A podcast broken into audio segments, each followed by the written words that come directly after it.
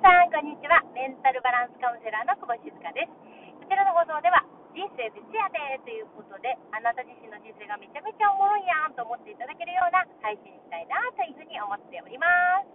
えー、さてさて、私はですね、の久しぶりの美人製作所に向かっております。え、っとですね、大阪府堺市にありまして、で、私のお家はですね、高槻市なんで、えー、まあまあかかるんですね。まあ1時間半ぐらいかな。あの高速道路に乗っておりますっていう感じでございます。で、えっと、私はですね、なかなかこの音声がね、毎日、ほぼ毎日配信とか言いながら、なかなかできてなかったわけですよ。これはなんでかっていうとですね、私、あの、ご存知の通り、ご存知かどうかわからないけども、ご存知の通りですね、車に乗ってる時に割と音声を取らせていただいてるんですね。ってことは、最近車にあんまり乗ってなかったよう問題ですね。あの、っていうことでございます。なので、あの電車にね、電車移動のことが多かったもんで、ってことはあんまり喋れないんですよね。なので、えー、まあ、時々電車のですね、えー、ホームで喋ることもあったりしたんですけど、その周りがね、ガチャガチャってなるじゃないですか。なので、車が一番ね、えー、ゆっくりとっていうかね、配信ができるなということで、割と撮ってました。まあ、そんな事情もありながら、あの楽しみに来てくださっている方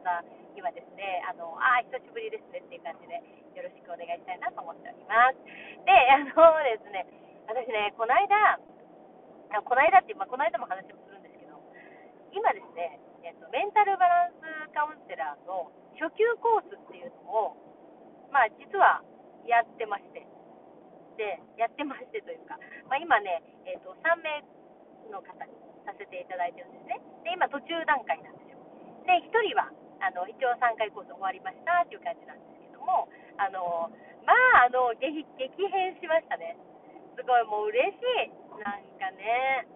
でね、彼女は最後ね、なんて言ったかっていうと、あの、本当に変わったって言われたって。あの、周りの人からですね。うん、私のことをよく知ってる子から、あの、本当に変わりましたよねって言われるんだと。んで、どう変わったかって言ったら、なんかすごく、その、なんていうのかな。まあ、なんて言ったっけな。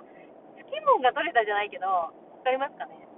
なんか今までちょっと重くのしかかってたものが、パーンと取れましたよね、みたいな。っていう風に言ってもらったらしくって、で、あの、ちょっとドヨーンとしたものがパーンと晴れたみたいな、そんな感じですかね。なんかそういう風に言われたっていう。で、自分でもそう思うって、なんか軽くなったって。って思うって言ってくれたんですよね。うん、で、えーとまあ、ここからはですね、その定期的にその会って、えー、メンテナンスをするっていうことをね、あのやってほしいっていうふうに言ってもらってですね、それがまた9月から始まるんですけど、それは本当は全然あのコースには全くないんですけども、その子が提案してくれて、あの実はそれをやってほしいんだと。で、毎月毎月あの話をするっていうところをやってほしいっていう依頼をもらって、えー、実はその子だけのね、そのコースを今作っておりますっていう感じでございます。うん。で、やっぱりなんでかっていうと、あの、メンテナンスってあのいると思っててですね。で、私は、あのまあ、このこれを仕事にしてるっていうこともあるし、やっぱり日常にメンタルバランスを置いてるわけなんですよね。だからいろんな人と日々喋ってる時にそのメンタルバランスに触れるっていうことは結構あってただやっぱり日常に、まあ、その他の方はですね、日常に戻った時に、そのメンタルバランスを知ってるメンバーが、すごく近くにいたいこともあるんですよね。だから、いるようにしたくて、そのコミュニティを実は作っていてね、そこの中で、一応 LINE グループを作っていて、喋りたい時はそこで喋るっていうことをやれる環境は実は作らせてもらってるんですね。で、それがね、結構良くて、うん。で、それでみんなでこう、そのメンタルバランスの観点でですね、話をしてるわけです。だからそういうことはできるんですけど、なかなか、あの初めはね、難しいじゃないですか、その日常でそれを取り入れるっていうのは難しい、あの1人だけだとね。うん、なので、あの定期的にこうやって喋って、ああ、そうだった、そうだったっていうことをやっていけばですよ。これはずっと別にやらなくても、あのちゃんと自分でできるようになるし、あとは周りにもね、それを知ってる人が増えていくんですよ。どんどん。うん、なので、自分でそういう環境を作っていくってすごい大事だなと思っていて、で、まあ、彼女もね、それが大事だっていうふうに分かっていて、あのそれをやってほしいっていうふうに依頼があったよっていう話でございます。うん、なんかすごいいいなと思っていて、私もね、なんか楽しみですね、これからね。だからこれからね、どんどんあの彼女自身がやりたいことがあるので、そこに向かって一緒にね、伴走していこうと思ってるので、うん、あの楽しみにしております。で、今ですね、えっとちょうど2回目が終わった方がいるんですね。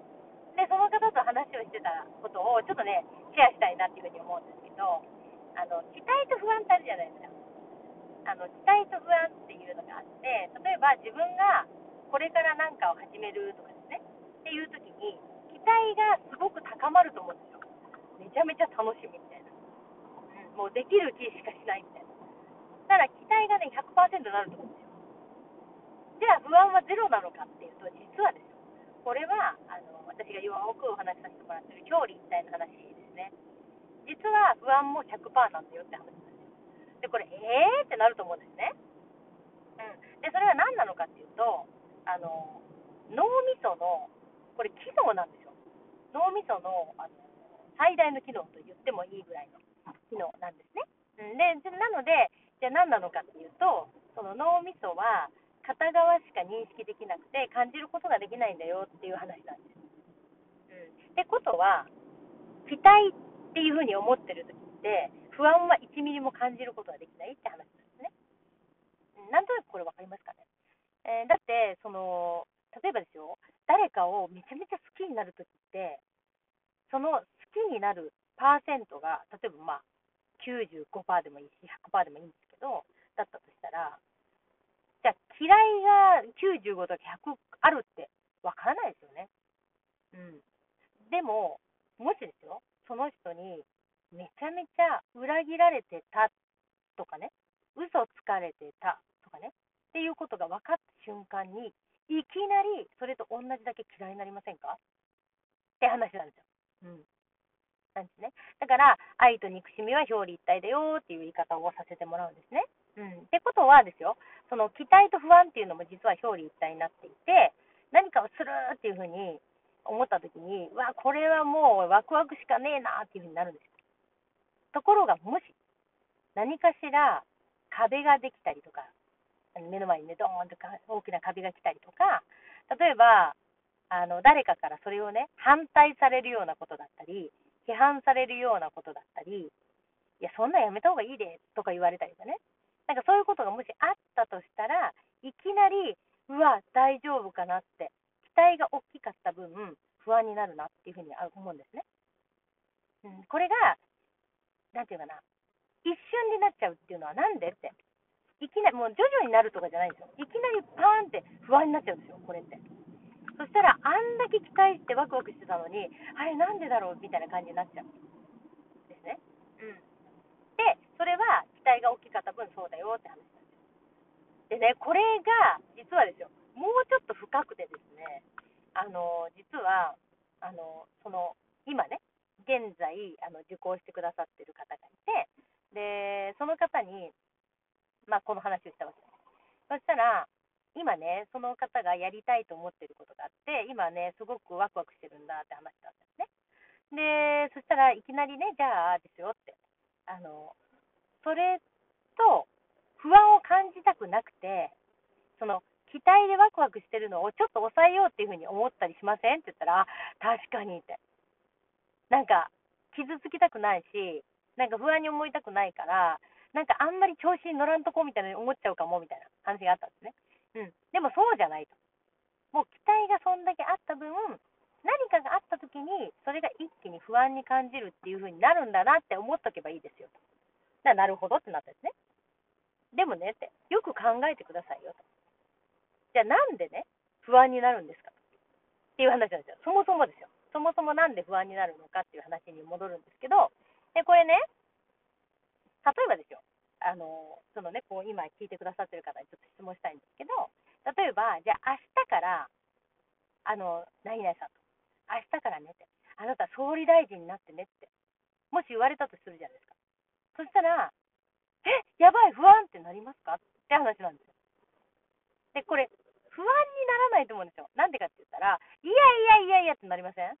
や、私そういうので無理無理無理みたいな。なんか笑い飛ばすとかね。わかりますどうしようどうしよう。明日からやんなきゃどうしようってならないかなと思うんですよ。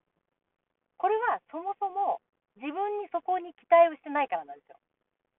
だから不安にもなれる。だと思うんですね。じゃあですよ、例えばじゃあ皆さんが今やりたいと思ってることがあって、で、それがまだ達成をしてないと。で、達成をしてないんだけども、そのやりたいことの思いについて、例えば、じゃあ、情熱大陸とか、ね、そういうあの、まあ、番組あるじゃないですか。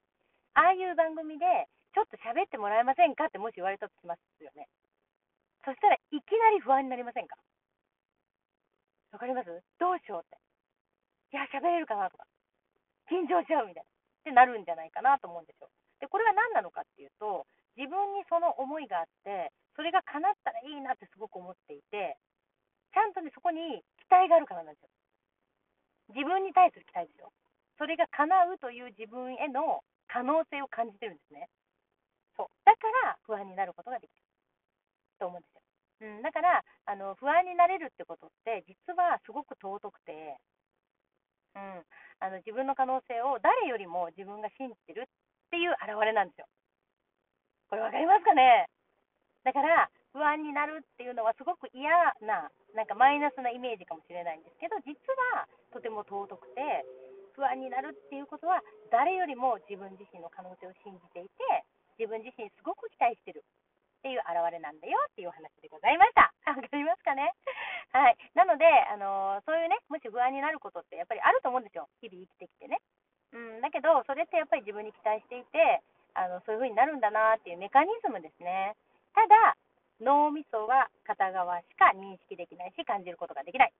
なので、片っぽしか感じることができないんだよということです。だからそういう時にね、あの自分自身がその、まあ、客観視してですね、ああ、なるほど。だから私不安なんだって。ああ、不安に感じれるってことは、すごく尊いんだなっていうふうに思ってもらったらいいかなっていうふうに思います。ね、私も実はですね、今、不安だらけになってます。だから、あの自分にもこれ言ってるんですね。うん。ものすごく自分に期待してるんだなっていうふうに思っております。なので、一緒に乗り越えましょうということでございます。で、それでね、人生フェスやでっていうふうにお互いに言えたらいいなっていうふうに思いますので、皆さん、ぜひ楽しんでいきましょう。ということで、えー、またね、配信したいと思いますので、よろしくお願いします。ではでは、シンクでした。じゃあね